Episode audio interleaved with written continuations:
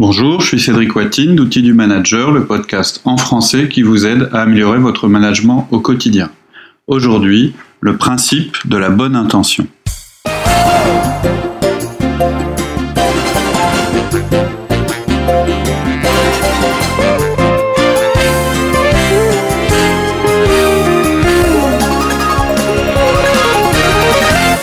Bonjour Laurie. Bonjour Cédric.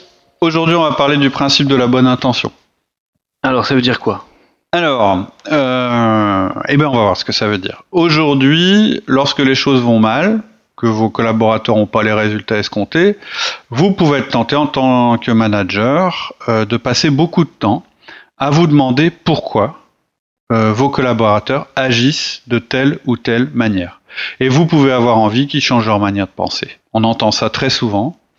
Euh, on se dit souvent, vous vous dites souvent, j'aurais pas fait comme ça. Pourquoi est-ce qu'il fait comme ça? Et le manager de penser que la bonne solution, c'est de comprendre pourquoi euh, le collaborateur ne pense pas comme lui et de passer du temps à essayer de corriger sa façon de penser. Or, on se rend bien compte qu'il est quasiment impossible de se mettre dans la tête de l'autre. C'est plus simple et c'est plus efficace, selon nous, de se focaliser sur son comportement, c'est-à-dire sur ses actions et leur impact. Hein, quand je parle de comportement, je ne parle pas d'attitude. Je parle vraiment des faits, des, actions, des impacts, des résultats. C'est ce qui est important, c'est ce qui est la base de tout ce que nous défendons dans nos podcasts. Se concentrer sur ce que les gens font et pas sur les raisons profondes, pas sur le pourquoi ils font comme ça. Ça nous permet d'éviter le jugement. Ajuster les actions plutôt qu'ajuster la façon de penser. On en a parlé souvent. On, ne change pas les gens, oui. Voilà, on en a parlé, on peut changer ce qu'ils font, mais fondamentalement, peut-être qu'eux vont changer parce qu'ils agissent différemment, mais, mais c'est pas de, dans ce sens-là qu'on va agir. On en a parlé souvent, en particulier quand on a discuté, enfin quand on vous a présenté un de nos quatre outils fondamentaux, le feedback. Et c'est aussi présent dans tout ce qu'on préconise, y compris l'utilisation du modèle DISC, hein, qui est un modèle euh, d'analyse de la, du mode de communication et d'adaptation à la communication des autres. Bref, ce podcast c'est pas une méthode, mais il est important euh, parce qu'il va vous demander de partir du principe que quand quelqu'un fait quelque chose, il part de la bonne intention. bonne intention. Ça va vous aider, et on va vous expliquer pourquoi, à vous focaliser sur ce qu'il fait plutôt que sur ses motivations profondes, etc., etc.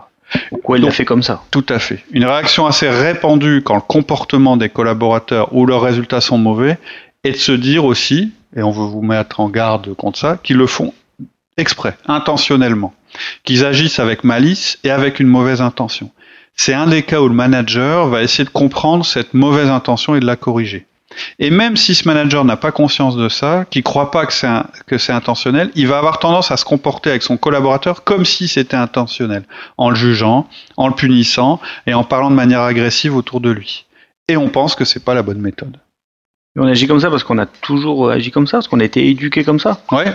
Oui, parce que le rôle de nos parents, c'était euh, là pour le coup, surtout quand on était euh, euh, pas encore des adultes, c'était de nous nous donner des des motivations, des raisons et de nous de nous donner leur manière de penser et de leur expliquer que c'était comme ça qu'il fallait voir les choses et pas autrement, etc., etc. Donc c'est une tendance naturelle de toute façon. Pour ça Mais ça ne veut pas dire que c'est efficace. D'accord. Alors, quelle est la bonne méthode? Alors, cinq points. Premier point, partez du principe que l'intention est bonne, parce que c'est vrai.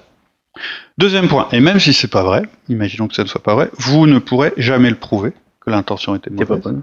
Troisième point, il est impossible de savoir ce qui se passe vraiment dans la tête de l'autre. Quatrième point, dites-vous, il voulait bien faire et ça s'est mal passé. Cinquième point, focalisez-vous sur le comportement. Si on ne l'avait pas compris, je vais vous le répéter encore au cinquième point. Alors c'est vrai que lorsque tout va mal, on a souvent tendance à penser que les autres le font exprès. Quoi. Oui. Or, le meilleur argument pour se convaincre que l'autre part avec de bonnes intentions, c'est que c'est universellement vrai, ou quasiment. Je pense vraiment que les gens n'agissent que très rarement avec malice ou avec l'intention de saboter les choses. Prenez votre exemple. Quand avez-vous agi de cette manière pour la dernière fois? Quand est-ce que vous êtes dit, je vais faire en sorte que ça marche pas parce que ça me plaît pas quand avez-vous consciemment décidé de vous mettre en travers de votre patron ou de votre entreprise? Je suis assez sûr que vous vous en souvenez même pas, ou vous êtes convaincu que c'est jamais arrivé. Donc si on part de là, je pense que l'idée euh, que vos collaborateurs le fassent me paraît assez euh, saugrenu. saugrenu pardon. Euh, L'autre question à vous poser, c'est combien d'erreurs ai-je fait ce mois-ci? Et là, vous allez trouver des choses. Et vous n'allez pas vous demander si ces erreurs que vous avez faites, vous les avez faites exprès, ou pas. ni même pourquoi vous les avez faites. Vous savez que vous vouliez bien faire, mais vous avez fait une erreur. Vous savez bien que vous faites pas des erreurs intentionnellement. Et Pas donc, faut pas vous attendre à ce qu'on se comporte avec vous comme si vous aviez des, fait des erreurs de, la, de manière intentionnelle. Je pense que si toutes vos erreurs, votre, votre manager, dès que vous faites une erreur, votre boss vous disait bah, tu l'as fait exprès, etc., je pense que vous, que vous auriez du mal à l'accepter. Et c'est pareil pour vos collaborateurs. Ils pensaient qu'ils faisaient la bonne chose, qu'ils allaient dans la bonne direction. Ils pensaient que faire A en priorité avant B était la bonne chose à faire. Peut-être qu'ils se sont trompés. Peut-être que vous aviez raison, vous. Peut-être que B c'était plus important que A. Et ben, ils se sont pas dit, tiens, je vais pas faire B, je vais mettre A en premier, exprès pour l'embêter. Pour l'embêter. Je pense que s'ils l'ont fait, c'était parce que ça leur paraissait logique, peut-être parce que ça leur plaisait davantage d'ailleurs, et malheureusement, euh, c'était pas exactement ce que l'organisation ou leur manager, vou- euh, manager voulait d'eux. Mais ils l'ont pas fait pour endommager, pour faire du mal à l'organisation. Je pense vraiment que la plupart des gens agissent avec de bonnes intentions. Bonne. Et donc, si vous partez de ce principe, ça doit vous libérer de votre tendance à vouloir savoir pourquoi les gens agissent de telle ou telle manière. Pourquoi ils ont un agenda caché, un plan personnel qui irait à l'encontre de vos projets. Ça devrait vraiment vous libérer de partir de ce principe de bonne intention. Il faut arrêter de voir les autres comme agissant contre vous. Et Faut donc, pas être parano, quoi. Faut pas Voilà. commencer à vouloir tout expliquer et, Ouais, et te voilà. dire tout est contre moi, quoi. non, non, le- les gens en général, ils, ils essayent de faire pour les mieux. Il faut partir du principe que euh, faire une erreur, c'est pas une mauvaise action. C'est pas des agissements contre quelque chose. C'est juste une erreur, comme vous en faites tout le temps quand vous essayez de faire de votre mieux. Et malheureusement, vous n'êtes pas Dieu, vous faites des erreurs, vous faites des erreurs pleines de bonnes intentions. Vous connaissez la phrase hein, fais de ton mieux et laisse faire Dieu. Euh, on peut l'interpréter de différentes manières, mais ça nous incite en tout cas à faire de notre mieux, tout en sachant que l'issue ne dépend pas de nous. Ce qui compte, c'est de faire de son mieux avec les meilleures intentions. Et le monde est complexe, et on peut faire de 50 manières différentes pour résoudre le même problème, problème. et on peut le faire pour un tas de raisons différentes, mais c'est le pas c'est pas le sujet. Le sujet, c'est ça a été fait avec une bonne intention, et puis ça a pas marché. Ça va pas marcher. Mais a- on a quand même des profils, euh, Mhm. certains profils dans le disque qui vont avoir du mal. euh, je pense un petit peu au C, Mhm. euh, qui vont avoir besoin eux, de comprendre les détails. Ils vont avoir besoin de comprendre pourquoi l'autre a agi comme ça. Ouais. C'est le risque. Alors justement, euh, c'est le deuxième point. hein. Vous allez avoir tendance, même vous, hein, c'est pas forcément le profil C d'ailleurs, ça peut être les, les autres, mais c'est une tendance naturelle, c'est ce que je disais tout à l'heure, euh, à essayer à remonter, à essayer de remonter à la racine du problème. Pourquoi il a fait ça? Qu'est-ce qu'il avait en tête? Pour- Pourquoi? Je comprends pas. Moi, j'aurais pas fait comme ça. Il a fait ça. Pourquoi il est différent de moi? Pourquoi Et il n'a pas réussi Parce qu'elle n'a pas utilisé la bonne méthode. Mais pourquoi elle n'a pas utilisé la bonne méthode C'est que- ça. Et pourquoi il est différent de moi en fait finalement? Voilà, C'est ça que vous vous demandez. Et vous pensez certainement aussi que vous allez l'aider à penser autrement. Peut-être que vous allez penser qu'ils ont fait ça avec de mauvaises intentions ou pas, mais en tout cas vous allez vous dire euh, il est différent de moi, il pense autrement. Bon, partons du principe qu'il l'ait fait vraiment avec de mauvaises intentions, parce qu'après tout ça doit quand même arriver de temps en temps. Les personnes de votre équipe agiraient donc avec de mauvaises intentions, même si c'est extrêmement rare. Donc vous allez voir cette personne, vous allez lui dire je sais ce- que tu penses, vous allez prétendre que vous savez ce qu'elle pense, je sais que tu as fait ça intentionnellement, tu as décidé de planter le projet, tu travailles contre, moi en fait. Mais la personne, imaginons qu'elle ait vraiment de mauvaises intentions, elle est malicieuse. Donc faut pas vous attendre. Euh, D'abord, elle sait que vous savez pas lire dans son esprit, puisque l'intention c'est quand même ce qui est le plus de plus compliqué à percevoir. Et euh, elle sait très bien que là, vous êtes en train de lui exposer une théorie. Et si elle est comme vous le pensez, elle est capable de mentir, cette personne. Donc, elle va vous dire que c'est faux. Elle va se défendre, elle va dire qu'elle n'a pas fait ça de manière volontaire, et vous gagnerez jamais la discussion. Vous pouvez pas gagner une discussion à propos des motivations qu'un autre a s'il n'a pas envie de vous les livrer. Vous aurez jamais raison dans ce contexte. C'est un combat perdu d'avance. Et surtout, ça sert pas vos objectifs. Ça vous éloigne de l'aspect comportemental, des faits, des résultats, des choses rationnelles et mesurables sur lesquelles vous devez agir. Parce que ça va être quoi vos arguments? Bah l'autre va vous dire bah non, j'ai pas eu cette intention, et vous allez lui répondre bah si. Il va vous dire bah je sais quand même mieux que toi ce que je ressens, mais non, mais si, etc., etc. On ne peut pas prouver la motivation, c'est sans fin.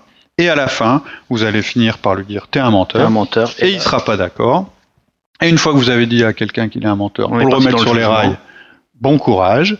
Euh, en fait, ce qu'il faut comprendre, c'est que vous avez votre monde intérieur qui vous appartient, et vous avez le monde extérieur où vous vous exprimez, et c'est là ce que les autres peuvent voir. Ce qui est à l'intérieur, les autres, les autres ne peuvent pas le voir.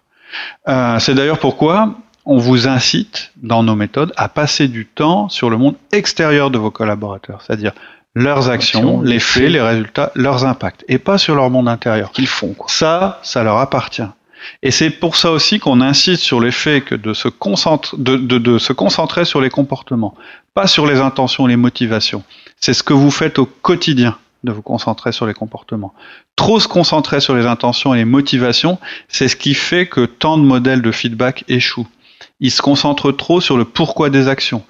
Parce que le but, c'est reprocher ce qui s'est passé pour essayer de modifier les motivations profondes. À l'extrême, ça voudrait dire qu'on recherche un contrôle total de l'autre. Ça impliquerait qu'on lui demande d'être à 100% en phase avec l'entreprise au niveau de ses motivations, de ses rythmes, de sa raison de vivre, etc. C'est impossible. C'est dangereux. Et d'ailleurs, pour moi, c'est une des principales causes d'échec en management. Le but du management, c'est d'optimiser les comportements des personnes, les aider à les adapter pour qu'elle collabore le plus efficacement possible aux objectifs de l'entreprise. Et c'est pas cynique de penser comme ça, parce qu'on pourrait dire, oui, donc en fait, l'état d'esprit de la personne, tu t'en fous, tout ce qui compte, c'est le résultat, le résultat, le résultat. Et non, c'est l'inverse, c'est du respect, et je respecte les différences et les façons de penser de l'autre. Se concentrer sur les actions et les objectifs, c'est respecter le montre intérieur de chacun, et puis même lui donner une certaine autonomie sur euh, la manière de résoudre les problèmes c'est euh, de ne pas prétendre euh, prendre le contrôle de l'autre. Et puis c'est une preuve d'humilité. On doit se rendre compte qu'on ne peut pas lire l'esprit des autres. On ne peut pas deviner l'autre complètement. Euh, on ne doit pas être dévasté parce que l'autre ne pense pas exactement comme nous. On doit réaliser que c'est pas parce que quelqu'un agit comme nous qu'il pense comme nous ou qu'il agit exactement avec les mêmes motivations que nous. Et c'est pour ça que notre modèle de feedback accorde si peu de temps et d'importance au pourquoi d'une action qui a échoué. Notre modèle, il va se concentrer sur ce qui s'est passé, qu'on va essayer de décrire le mieux possible, le plus précisément possible, et sur les impacts ou les conséquences de ce modèle. Et ensuite, il va dire comment on peut faire pour mieux travailler à l'avenir, pour, pour ne pas renouveler euh, ces conséquences il va éviter le jugement et la punition, et il va être tourné vers l'avenir et les actions plutôt que vers le passé et les punitions. Ouais, c'est de comprendre. Donc une personne qui agit conformément à ce que vous auriez fait, le fait pas forcément pour les mêmes motivations que vous, et c'est pas grave.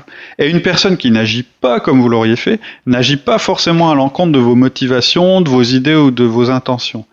Et encore une fois, il n'est pas nécessaire que tout le monde ait la même intention, la même motivation que vous pour agir de la manière que vous voulez et pour obtenir les résultats que vous recherchez. D'accord. Donc là, c'est le troisième point. Mm. On, ne peut pas deviner les intentions des autres. Oui. En fait, statistiquement, il y a très déjà, même dans leur mode de comportement, statistiquement, il y a très peu de monde qui vous ressemble. Le disque, c'est un quart, un quart, un quart. Enfin, c'est 25%. Donc déjà, au niveau du comportement, c'est-à-dire de la manière de manifester les choses et de les gérer, il y a 25% de la population, en gros, qui vous ressemble. Euh, et même à l'intérieur de ces 25%, aucune personne n'est similaire en phase, n'est similaire et en phase complètement avec les autres. Disons que la compréhension est plus facile, mais ça ne veut pas dire qu'elle a forcément la même motivation que vous, qu'elle va prendre les mêmes chemins que vous. Voilà.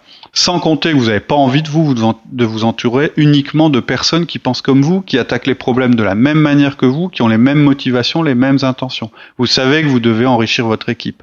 Il faut le faire. Donc, effectivement, on ne peut pas deviner les intentions des autres. Il ne faut pas que ce soit un but. Ce qu'il faut, c'est analyser leur, comportement, c'est-à-dire les actions qu'elles font, en regarder les conséquences et leur faire un retour sur ces conséquences en disant bah oui c'est plutôt ça que je voudrais obtenir ou bien non c'est pas ça qu'on voudrait obtenir donc comment tu peux faire pour obtenir autre chose? Et là on parle d'action on parle pas d'intention de motivation etc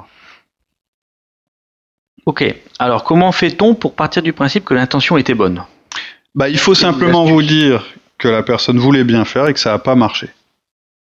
Les D et les I, c'est souvent des gens qui sont rapides à la colère, hein, puisque c'est des gens qui sont euh, assertifs, c'est-à-dire qui n'hésitent pas. Qui à- n'hésitent pas, qui à aiment se bien dominer leur environnement. Ouais, ouais, puis qui- voilà, c'est ça. Qui, qui- Et donc leur réaction, euh, ça va être de dire mais pourquoi t'as fait ça?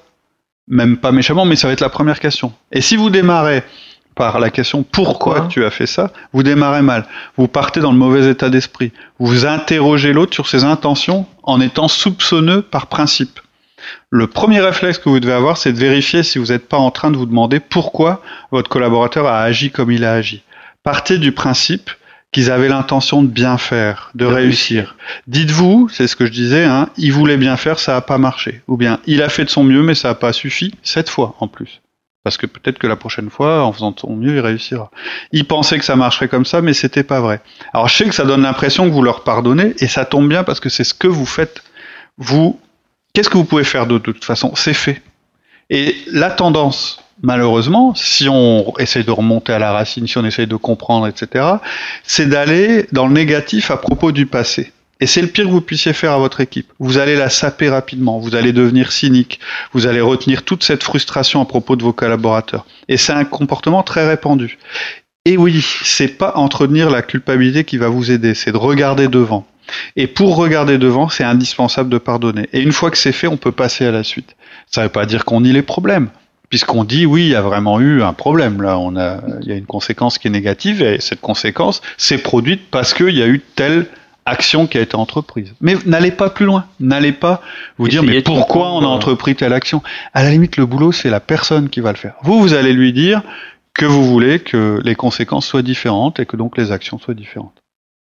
On va parler du comportement, mais ce que je voudrais, je voudrais dire une chose importante. Quand vous aurez le comportement recherché, en plus, les résultats escomptés, vous allez plus penser aux intentions et motivations. C'est ça qui est magique, c'est qu'au final, les intentions et motivations, c'est pas ça qui C'est pas ce qui compte. quand on parle sans cesse des intentions et des motivations dans une entreprise ou dans une équipe, pour moi, ça indique un dysfonctionnement. Ça signifie qu'en fait, les buts et le pourquoi de l'entreprise sont pas bien définis.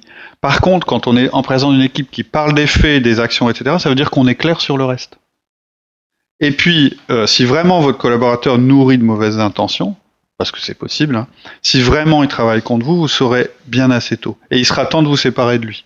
D'ailleurs, de toute façon, vous allez jamais vous séparer de quelqu'un, officiellement, et dans les faits, parce qu'il a des mauvaises intentions. Vous allez vous séparer de lui à cause de son comportement ou de ses résultats. Ces résultats. Donc encore une fois, on revient à la base, le comportement, les résultats. C'est très simple, hein. vous pouvez pas voir la motivation, vous pouvez pas mesurer les intentions. C'est un concept abstrait et qui appartient à chacun. Quand vous vous séparez de quelqu'un, c'est pour des faits quantifiables et observables. Et donc ton conseil final est de se concentrer que sur le comportement. Ouais, le comportement, c'est la seule chose qui compte. Par comportement, donc, on parle pas d'attitude, Ouais, on parle des actions, des faits et de ce que la personne réalise. On parle de ce qui se voit et ce qui s'entend, de quelque chose qu'on peut, dé- peut décrire, Décrire. sans jugement. Donc on parle pas de jugement ou de théorie sur ce qu'elle pense. Un comportement, c'est une chose absolument concrète. Une bonne intention, une belle attitude, n'ont aucune valeur si elles ne génèrent pas de bons comportements ou les bons résultats. Le comportement transforme ce qui est mental, émotionnel, spirituel, créatif, intelligent et stratégique en valeur ajoutée, c'est-à-dire en résultat. Et c'est sur ça que vous devez vous concentrer en premier lieu. Les organisations produisent des résultats. Et ça grâce à l'agrégation des différents comportements des individus dans l'organisation. Il existe des managers, des leaders qui transforment les mentalités, hein, on en entend souvent parler, les attitudes, les intentions des gens, mais au final, leur objectif, de toute façon, c'est bien de changer les comportements pour qu'ils soient conformes aux objectifs de l'entreprise. Donc nous, notre conseil, en tant que manager, dans une structure, c'est que vous focalisiez sur les comportements plutôt que d'essayer de deviner, de manipuler les intentions. On pense que la motivation réelle et durable, c'est l'automotivation. Et en fait, l'automotivation, ça s'obtient avec les résultats. C'est le cercle vertueux. Plus vous obtenez de bons résultats, plus, plus vous êtes motivé de toute façon. Et là, on parle de management concret, de management de tous les jours. Et c'est ça qui construit tout le reste et pas l'inverse. Nous, on croit à une approche du. Vaut du- mieux dépenser son énergie à, à regarder le comportement plutôt qu'à essayer de comprendre pourquoi il a fait ça. Bah voilà. Et Comme puis de ça. le modifier. De toute façon, ce sera plus L'adapter, l'ajuster, le modifier avec, avec le- la personne. Il y a aussi la culture de l'entreprise qui peut rentrer en compte. Ça Ouais. peut être très différent d'une entreprise à l'autre. Oui, son secteur d'activité. Oui, mais, mais encore une fois, on a tous nos idées là-dessus. Euh, et puis, il existe des choses très différentes, euh, et heureusement, euh, euh, dans les entreprises. Vous avez des entreprises qui sont très command and control, c'est-à-dire tout est hyper contrôlé de tous les côtés. D'autres qui mettent en avant l'autonomie. Euh, certaines qui privilégient des résultats financiers à court terme. D'autres qui vont être orientés vers un développement durable. Vous allez en avoir qui sont très hiérarchiques, avec plein de niveaux de, de, de strates hiérarchiques. D'autres qui vont être informels et souples, avec très peu de strates.